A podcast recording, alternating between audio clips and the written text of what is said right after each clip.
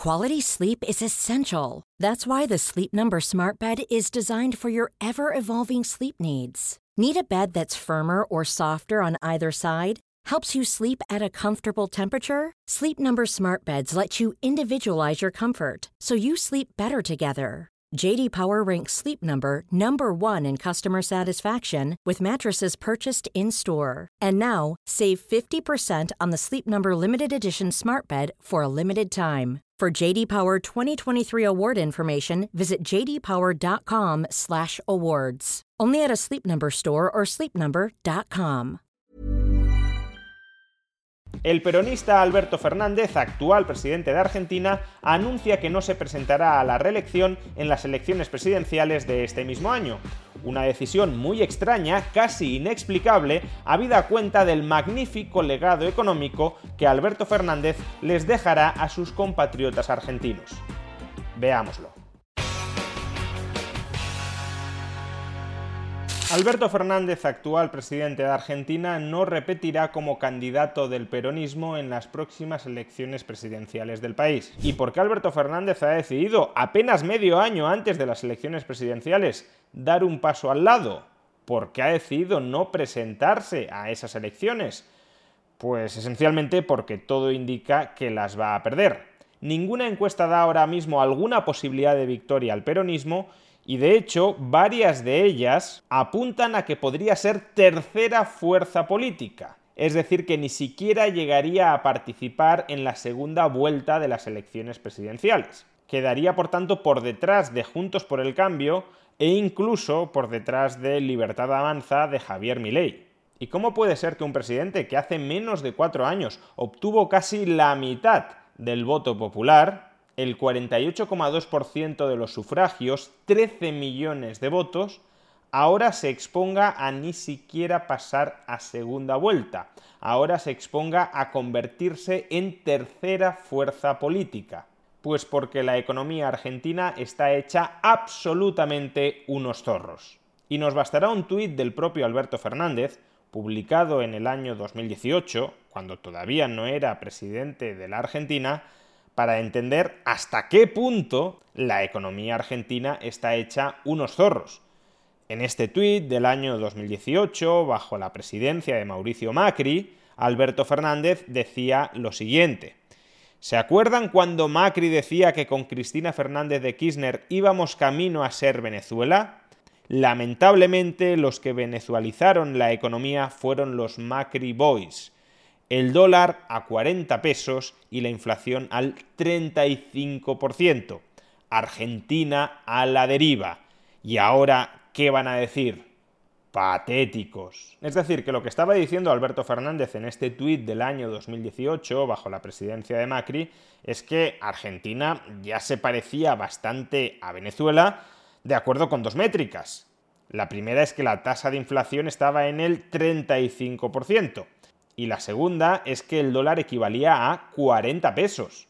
Tanto lo uno como lo otro lo consideraba una barbaridad, y es cierto que era una barbaridad. En este gráfico podemos observar cómo la tasa de inflación de Argentina en 2018 fue la más elevada desde comienzos de los 90.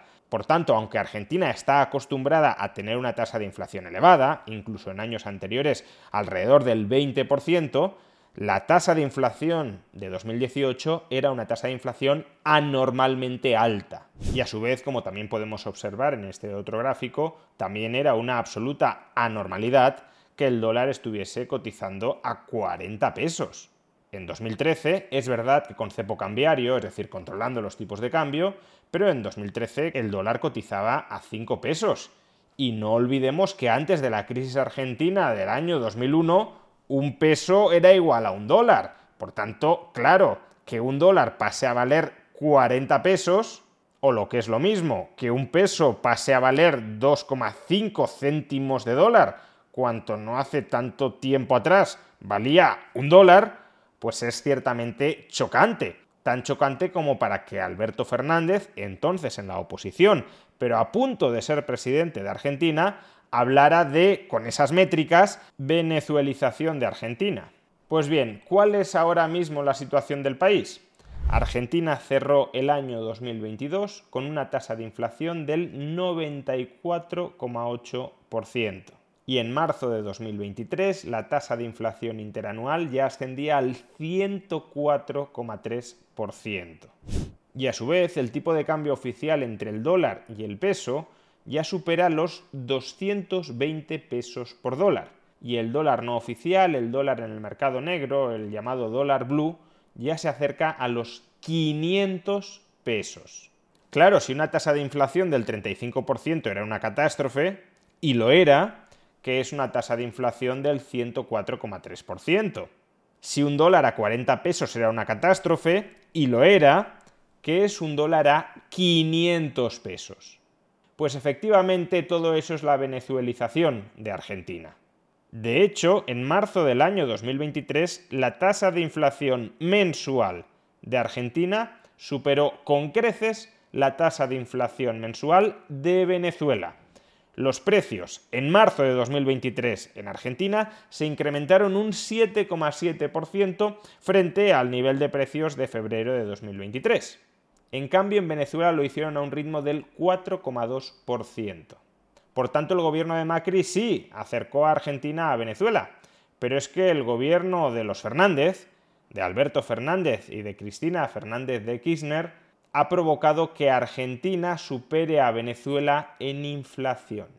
¿Y todo esto por qué razón? ¿Por qué los precios han comenzado a dispararse en Argentina hasta crecer más rápidamente que en Venezuela? Es que el gobierno peronista de Alberto Fernández ha tenido muy mala suerte, tal como intenta autoesculparse él mismo ha tenido muy mala suerte, le ha tocado vivir una coyuntura externa muy complicada que ha llevado a que sin tener él absolutamente ninguna responsabilidad, los precios hayan comenzado a dispararse y el peso se haya desplomado calamitosamente frente al dólar. Como ya explicamos en un vídeo anterior, la inflación en Argentina tiene muy claras causas fiscales y monetarias. Es decir, la inflación en Argentina es esencialmente un fenómeno político.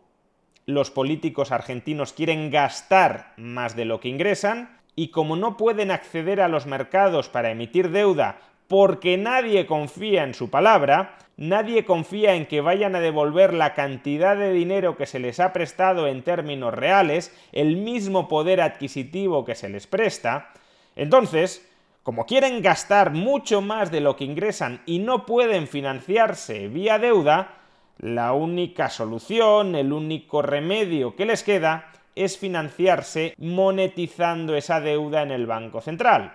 Es decir, si queremos adoptar una imagen gráfica bastante visual, dándole a la maquinita de imprimir billetes. Y es verdad que hay veces que darle a la maquinita de imprimir billetes no tiene por qué provocar inmediatamente inflación no tiene por qué provocarla cuando la demanda de esos billetes, de ese dinero, es muy alta. Y por tanto, si la demanda ha aumentado, puedes incrementar la oferta sin que ello suponga una caída de su valor.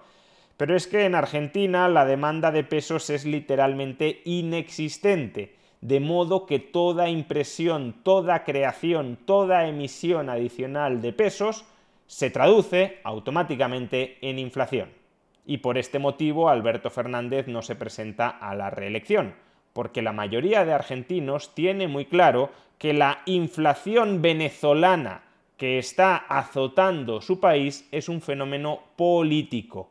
Y los políticos que han estado al frente de las finanzas públicas argentinas y del Banco Central argentino durante los últimos cuatro años y que por tanto son responsables de esta disparatada inflación son los peronistas. Y por eso a los peronistas en las encuestas los corren a gorrazos. La tragedia es que no los corrieran a gorrazos en 2019.